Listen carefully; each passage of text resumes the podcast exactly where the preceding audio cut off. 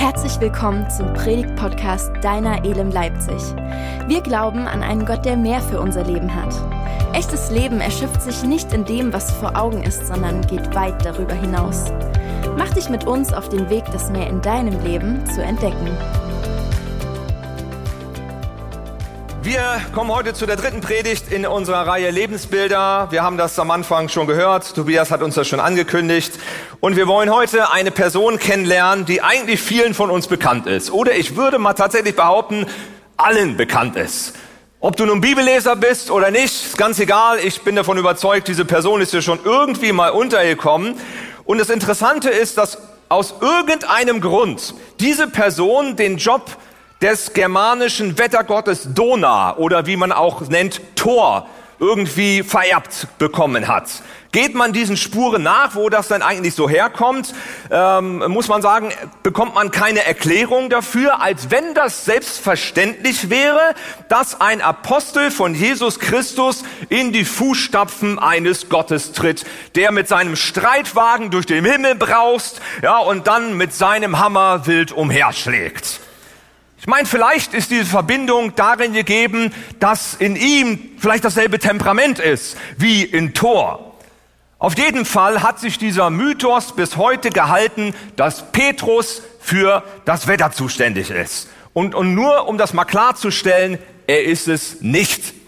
Ja, also wenn ich jetzt jemand enttäuscht habe, so ein bisschen wie als den Weihnachtsmann gibt's nicht und so, tut mir leid, der Herr wird dir helfen, ja, das auch zu verkraften.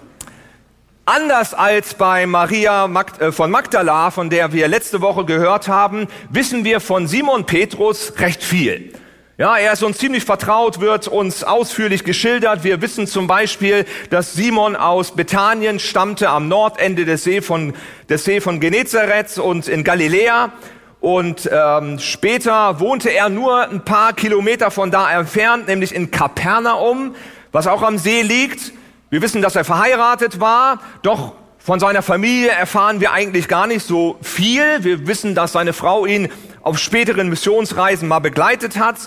Und wir wissen, dass Simon zusammen mit seinem Bruder Andreas einen kleinen mittelständischen Fischereibetrieb hatte. Interessant ist, dass Jesus wohl auch mit der Mutter und auch mit den Geschwistern von Nazareth zu Simon Petrus nach Kapernaum umgezogen ist dass er also dort lebte und dass das Haus von Simon Petrus eines der Zentren war, wo Jesus gelehrt hat. Und wer schon mal in Israel war und dann Kapernaum und gerade die, ja, das antike Kapernaum besucht hat, der kann heute noch das Haus von Petrus besuchen. Das ist nicht mehr ganz, ja, fertig, aber zumindest die Grundmauern sind noch da und dann kriegt man Eindruck davon. Jesus zog den Petrus ja, immer sehr tief ins Vertrauen und er nahm ihn sogar zu einigen der, ich sag mal, höchst sensiblen Ereignisse mit, zu denen die anderen zwölf gar nicht dazu kamen, sondern es waren immer diese drei. Es waren Petrus, es waren Jakobus und es waren Johannes, die irgendwie in so einem engeren Kreis mit Jesus unterwegs waren und selbst bei solch seltenen Momenten wie zum Beispiel einer Totenauferweckung von ja, die Jesus also bewirkt hat, dass sie dabei waren. Sie erlebten also mit eigenen Augen, wie die Kraft in den Worten von Jesus sich so verdichtete, dass er dann zu diesem toten Mädchen sprach, Mädchen, steh auf. Und was passiert? Es steht tatsächlich auf. Von all seinen Jüngern war Petrus der, dem Jesus die größte Verantwortung übertrug. Er sollte für die anderen Jünger ein Anker sein. Er sollte Fels sein. So wird es ihm von Jesus zugesprochen. Wir lesen das in Matthäus 16, Vers 18. Da heißt es, deshalb sage ich dir jetzt, hier spricht Jesus, du bist Petrus und auf diesen Felsen werde ich meine Gemeinde bauen. Du bist Petrus. Was übersetzt heißt der Fels. Und diese Worte spricht Jesus den Simon an einem ziemlich beeindruckenden Ort zu, nämlich in Caesarea Philippi.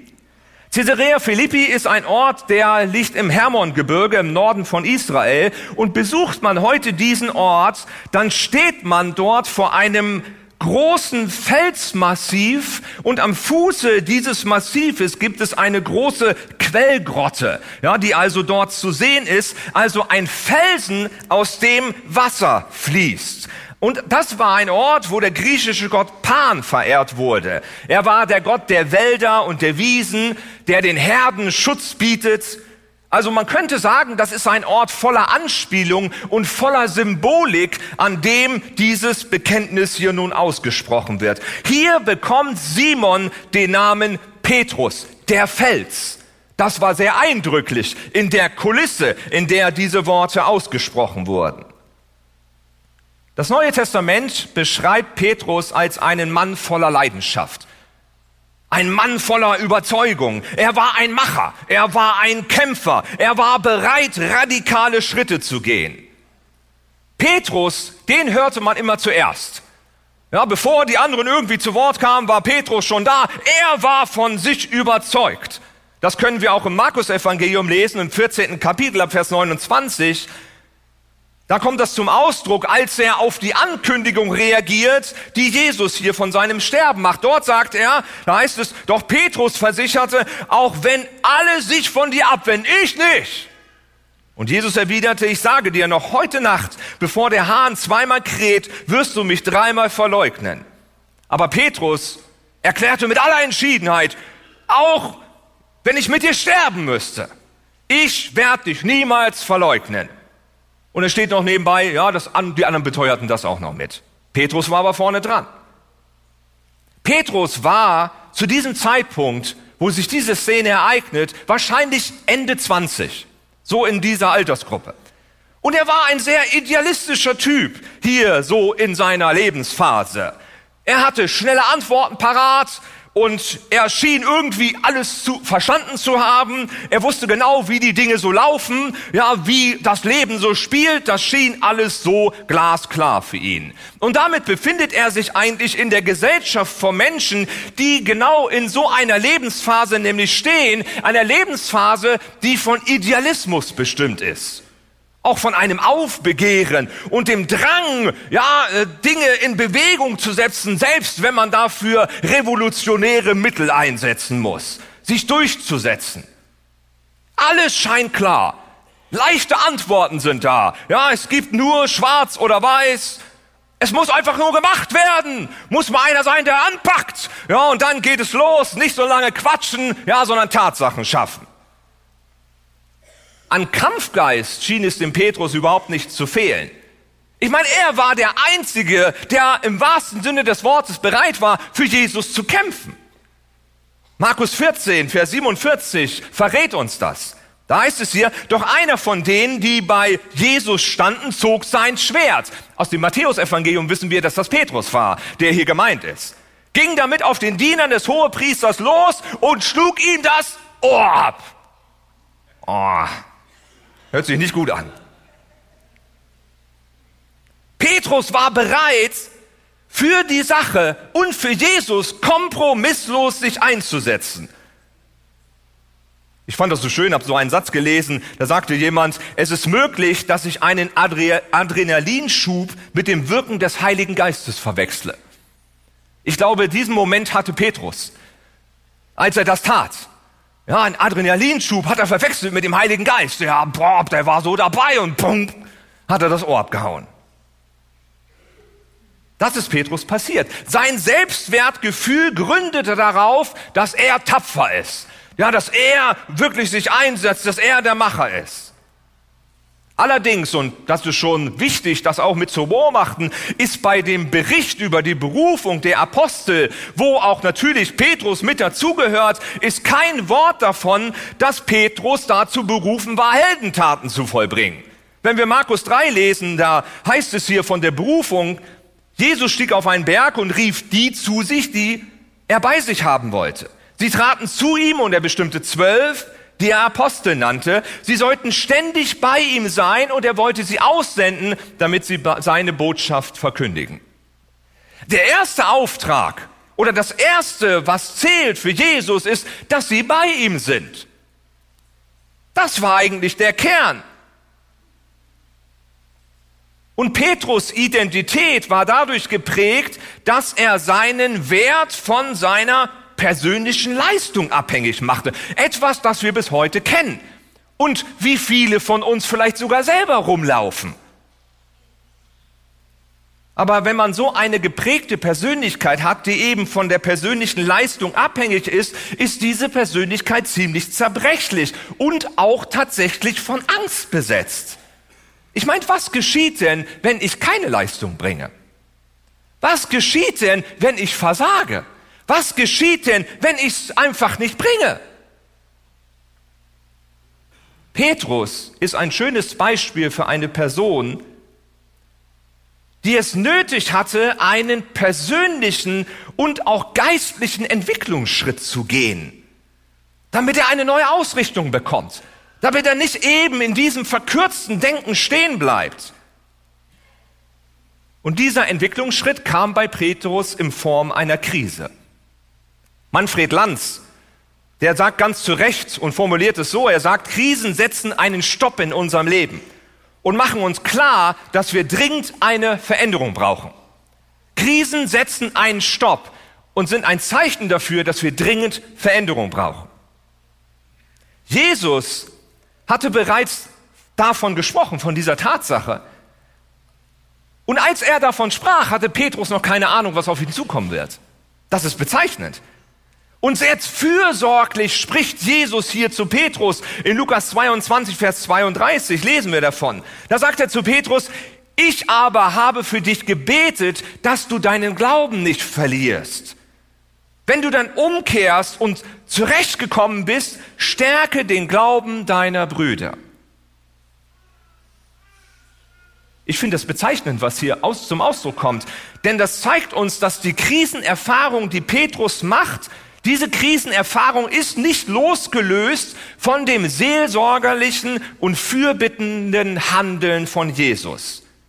Die Krise, so schmerzhaft sie auch ist, ist auf jeden Fall keine Zeit, in der Gott abwesend ist. Auch wenn sich das so anfühlt. Auch wenn man, ja, das so im Gespür hat. Sondern das kommt hier zum Ausdruck. Auch diese Krise von Petrus ist getragen von der Fürbitte Jesu. Deshalb schreibt Paulus zum Beispiel im Römer 8, weil er das auch kannte, Vers 26, da heißt es, und auch der Geist Gottes tritt mit Flehen und Seufzen für uns ein. Er bringt das zum Ausdruck, dass wir mit unseren Worten nicht sagen können. Da ist dieses Tragen Gottes, gerade in den Momenten, wo wir selber sprachlos sind. Und das ist so ein so starker und wichtiger Zuspruch. Wenn du ja in so einer Situation bist, so eine Krise kennst in deinem Leben und merkst, du findest keine Worte, du bist irgendwie ganz allein, dann darfst du wissen, dein Leben ist getragen von der Fürbitte Jesu Christi. Er hat dich nicht aus dem Blick verloren. Und dann sehen wir im Weiteren, wird uns geschildert in den Evangelien, wie es dann mit Petrus weitergeht. Und es ist schon, es tut schon weh, ja, das alles zu lesen, ja, die ganzen Schilderungen von der Verleugnung, die dann ja hier geschieht, wie Jesus sie ja angekündigt hat. Und man muss irgendwie fast wie ohnmächtig zuschauen, wie Petrus versucht, ja, irgendwie mit seinen Mechanismen, mit seiner inneren Einstellung, das irgendwie zu handeln und wie er dann versagt. Es geht fürchterlich schief. Seine Ideale, die er hat, die zerbrechen auf einmal in diesem Moment. In dem Moment, als es um ihn persönlich geht, wo er sich nicht mehr verteidigen kann, wo er nicht mehr angreifen oder nicht mehr fliehen kann, da packt ihn die nackte Angst. Und anstatt schnell aus dieser Lage herauszukommen, wird alles nur noch schlimmer. Er manövriert, manövriert ja, sich immer weiter rein. Er versagt ein zweites Mal und dann noch einmal. Er leugnet dreimal, einer der Nachfolger von Jesus zu sein, einer von denen, obwohl er doch der Erste war. Und dann kräht der Hahn. Der selbstüberschätzende Glaube, den Petrus so in sich trug und die Annahme, dass eben alles von ihm abhängt. Ja, dass er ja der Macher ist. Das alles zerplatzt in diesem Moment wie eine Seifenblase. Das hat auf einmal keinen Bestand mehr. Petrus erlebt eben, dass seine Antworten nicht mehr ausreichen. Und das Verständnis, das Petrus in sich trug, dass eben alles von ihm abhängt, das ist so eine Vorstellung, die bis heute immer wieder zu finden ist. Ja, diese Vorstellung, als würde Gott auf uns warten, ja, damit Dinge endlich erledigt werden. Wenn wir nicht gehen nach dem Motto, dann passiert gar nichts. Wenn wir nicht die gute Nachricht weitererzählen, dann werden die Leute das niemals hören. Wenn wir nicht für Erweckung beten, dann wird es niemals geschehen. Wenn wir nicht die Welt verändern, ja, dann wird es immer so gehen, wie es so eben geht. Dann hört man solche Sätze. Ja, er hat eben keine Hände. Er braucht unsere Hände, um in dieser Welt was zu bewegen. Ich will mal sagen, was für ein Quatsch. Ich meine, wessen Hände haben denn heute Morgen die Sonne aufgehen lassen, irgendwo hinter den Wolken? Wessen Atem brachte uns denn dazu oder bringt uns denn dazu, zu denken, zu lieben, zu hoffen? Ich meine, wer ist denn eigentlich der Herr der Welt? Und der Heilige Geist, ja, er ist uns gegeben und befähigt uns, um für Jesus zu arbeiten. Aber dieser heilige Atem ist nicht unabhängig von dem Meister, der ihn uns gegeben hat. Ein Glaube, der nur selbstbezogen ist und Gottes Handeln vom eigenen Handeln abhängig macht, braucht eine Weitung, braucht eine Entwicklung. Hier muss was aufgebrochen werden. Es braucht eine Krise. Es braucht eine Chance zu wachsen. Und genau das können wir erleben. Das erleben wir hier an Petrus. Vielleicht hast du das auch in deinem eigenen Glauben schon erlebt, dass du selber gemerkt hast, dein Glaube hat sich geweitet. Und das ist geschehen durch eine Krise, die in dein Leben gekommen ist. Das ist ein ganz natürlicher Prozess, den erlebt Petrus. Diesen Prozess hat auch Hiob erlebt. Hiob, der eine massive Krise erlebt, und in dieser Krise wird seine Selbstgerechtigkeit gebrochen. Und er legt dann davon Zeugnis ab. In Hiob 42 lesen wir davon ab dem dritten Vers, da sagt er, du hast gefragt, wer bist du, dass du meine Weisheit anzweifelst mit Worten ohne Verstand? Ich liebe die Bibel, dass sie so klar ist. Ja, die redet nicht rum, da wird kein Geier gemacht. Ja, es ist wahr, ich habe von Dingen geredet, die ich nicht begreife. Sie sind zu hoch für mich und übersteigen meinen Verstand. Du hast gesagt, hör mir zu, jetzt rede ich, ich will dich fragen und du sollst mir antworten. Herr, ich kannte dich nur vom Hören sagen, jetzt aber habe ich dich mit eigenen Augen gesehen. Er hat genauso diesen Moment erlebt, wo seine Antworten nicht mehr ausreichten. Und wo Gott seinen Blick geweitet hat, wo, wo Prozesse im Leben stattgefunden haben und die waren schmerzhaft. Aber die haben dazu beigetragen, ja, dass er eine Weite gewonnen hat, die wirklich gesund ist.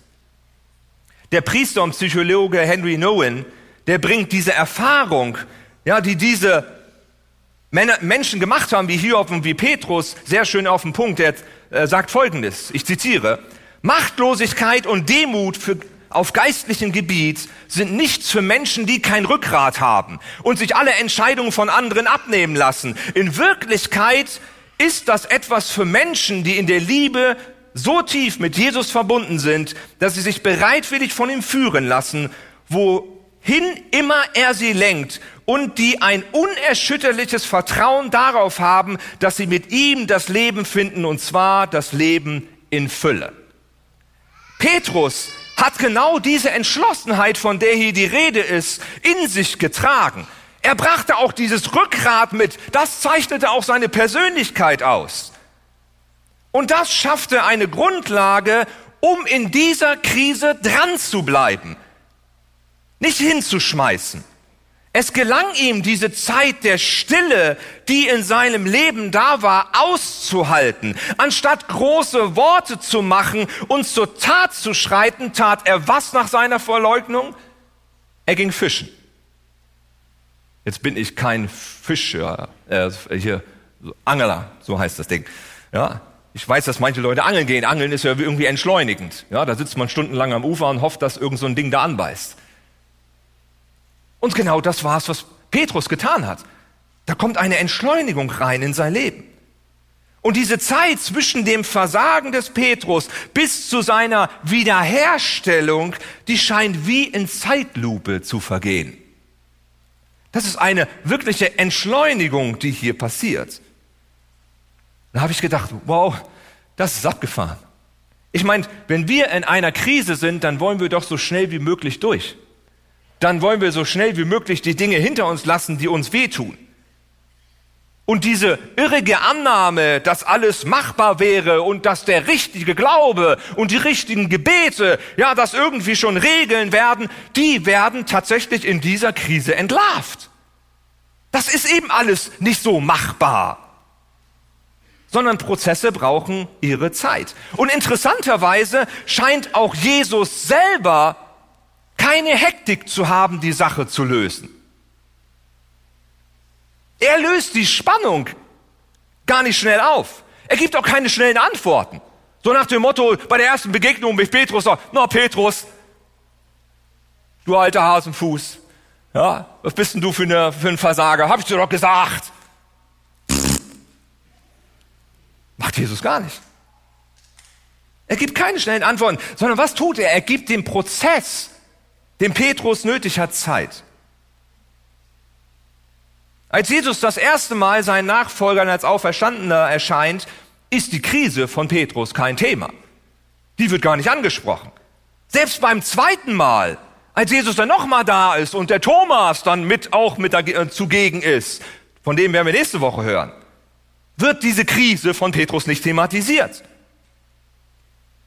Das ist schon spannend. Nur weil du nichts hörst, bedeutet das nicht, dass Gott nicht weg, dass Gott weg wäre. Ja, nur weil du das nicht wahrnimmst, bedeutet nicht, dass Gott abwesend ist. Jesus war hier in dieser Gemeinschaft mit seinen Jüngern, aber es war kein Thema. In Johannes 21 wird uns dann in bezeichnender Weise eine dritte Begegnung geschildert. Petrus, so wird uns da erzählt, ist mit einigen Jüngern fischen gegangen, das hatte ich schon erwähnt, und dann wird da erzählt, sie waren die ganze Nacht also auf dem See und haben nichts gefangen. Und auf einmal steht Jesus da und gibt ihnen die Anweisung, sagt, wirf mal auf der rechten Seite das Netz aus. Und dann tun sie das und auf einmal ist das ganze Netz voll. Ja, Haufen Fische drin, 153 wird uns berichtet. Und dann kommt es zu einem, zu einem interessanten Szenenwechsel. Im Vers 9 heißt es dann hier, Johannes 21, Vers 9. Als sie aus dem Boot stiegen, und an Land gingen, sahen sie ein Kohlenfeuer, auf dem Fische brieten und Brot lag dabei. Das ist bezeichnend. Die Jünger haben gerade dieses ganze Netz voll den Fischen, ja, und sind gerade bemüht, sich irgendwie darum zu kümmern. Und Jesus, so wird uns hier geschildert, ist schon dabei, die Fische und das Brot auf dem Holzkohlefeuer zu braten. Das heißt, er brauchte den Fang der Jünger überhaupt nicht. Er brauchte das gar nicht. Er hatte schon Fische, er hatte schon Brot, da war ja irgendwie schon alles da. Er war in der Lage, sich selbst zu versorgen. Jesus, sicherlich freute er sich über den Fang von Petrus und den anderen. Er bittet sie dann sogar, gib mal ein paar Fische her, damit wir die noch auf dem Feuer drauf tun können. Aber im eigentlichen Sinne hat er das nicht gebraucht. Nicht wir decken ihm den Tisch, sondern er deckt uns den Tisch. Das ist das Geheimnis hier, was hier da drin steckt. Und ob Petrus diese Lektion gelernt hat, zeigt sich dann in der weiteren Begegnung mit Jesus, die dann tatsächlich stattfindet. Und dann kommt es endlich dazu. Johannes 21, Vers 15 heißt es dann, als sie gegessen hatten, sagte Jesus zu Simon Petrus, Simon, Sohn des Johannes, Liebst du mich mehr als irgendein anderer hier? Ist doch bezeichnend. Es brauchte drei Begegnungen, bis es überhaupt so weit war. Und auch hier in dieser Situation spricht Jesus nicht direkt das Scheitern und seine Sünde an. Ich glaube, das war schon vergeben bei der ersten Begegnung in Jerusalem. Er spricht ihn vielmehr persönlich an mit Simon. Nicht mit Petrus, nicht mit diesem Namen, der mit der Beauftragung verbunden war. Jesus ging es um Simon. um den Sohn des Johannes. Ihm ging es in dieser Stelle nicht um Petrus, den berufenen Apostel und den Verantwortungsträger. Es ging Jesus nicht um sein Tun, sondern um sein Sein. Und dann kommt diese komische Frage. Diese komische Frage des Vergleichens. Man mag sich ja fast denken, wie stellt Jesus denn so eine seltsame Frage? Liebst du mich mehr als irgendein anderer hier? Was für eine bekloppte Frage. Aber genau hier lag das Problem von Petrus. Er dachte nämlich von sich selbst in einer exponierten Weise. Er dachte, er wäre ja der Erste, der vorne dran steht. Ich meine, erinnern wir uns noch mal an die Worte, die er ausgesprochen hatte vor seinem Versagen, als er gesagt hat: Wenn sich alle von dir abwenden, ich nicht. Durch die Krise war etwas in Petrus aufgebrochen. Seine bisherigen Mechanismen funktionierten nicht mehr. Was Neues hat angefangen. Krisen können zu Einladungen Gottes werden, uns näher an sein Herz zu ziehen. So eine Erschütterung, die in unserem Leben auftreten, haben das Potenzial, zerstörerische Lebensmuster aufzubrechen und uns davon zu befreien. Und das ist zum Segen für einen selbst und für die Menschen um einen herum. Und es geschieht, damit Gottes Liebe fließen kann in unserem Leben. Genau das hat Petrus erlebt. Ich meine, wir können Krisen auch vergeuden. Diese Wahrheit muss man auch dazu sagen. Wenn wir uns zum Beispiel in einer Abwehrhaltung oder im Selbstmitleid selbst starr und hart bleiben oder wenn wir die Probleme und die Schuldanteile immer bei anderen und den Umständen sehen, dann wird eine Krise überhaupt nicht fruchtbar, dann verändert sich nichts. Aber Petrus hatte was begriffen. Und das ist die Botschaft, die hier drin steckt. Petrus hatte begriffen, seine Liebe zu Jesus gründet nicht auf das, ja, was er einbringt. Auf ihn selbst, auf seine Gefühle, auf seine Hingabe, sein Engagement oder was auch immer. Seine Liebe zu Jesus hat ihren Bestand einzig und allein darin, dass Jesus um sie weiß und dass Jesus sie annimmt. Das alleine. Für Petrus fing damit was Neues an in seinem Leben. Und er kam in eine Lebensphase mit anderen Vorzeichen. Und das war wichtig. Und aus dieser Erfahrung erwächst auf einmal ein Schatz, aus dem auch andere heraus beschenkt werden.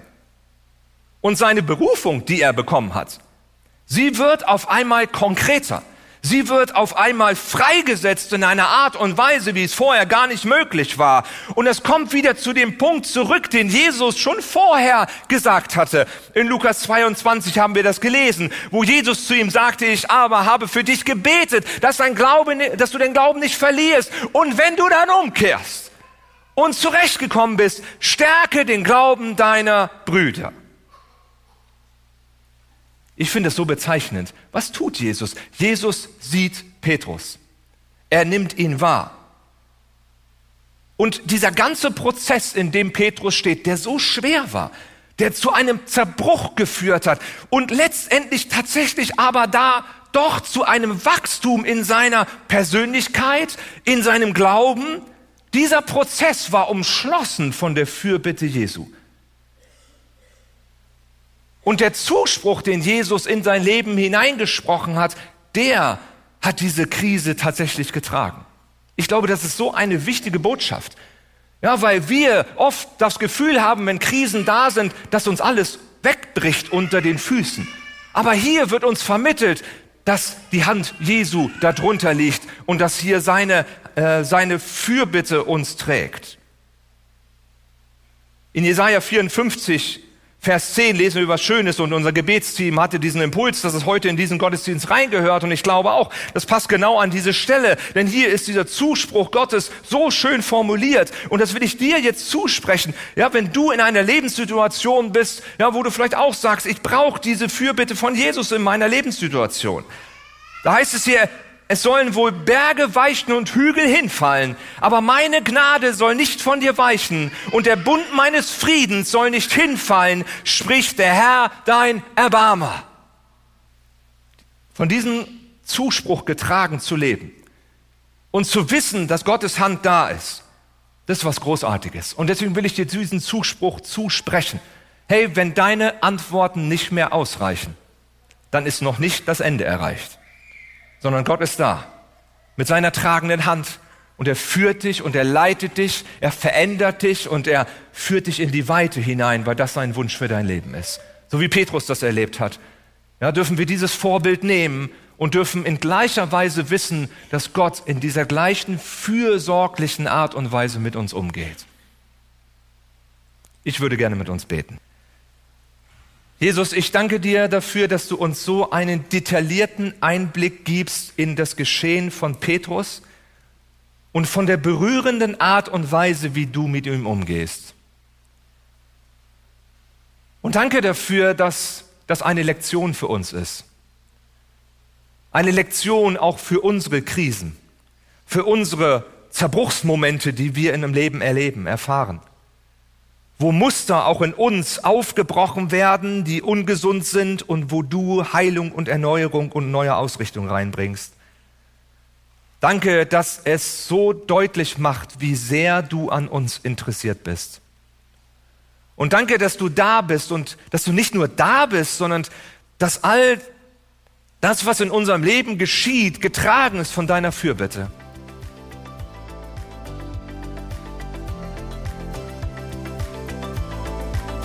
Wir hoffen, dass dir dieser Podcast gut getan hat.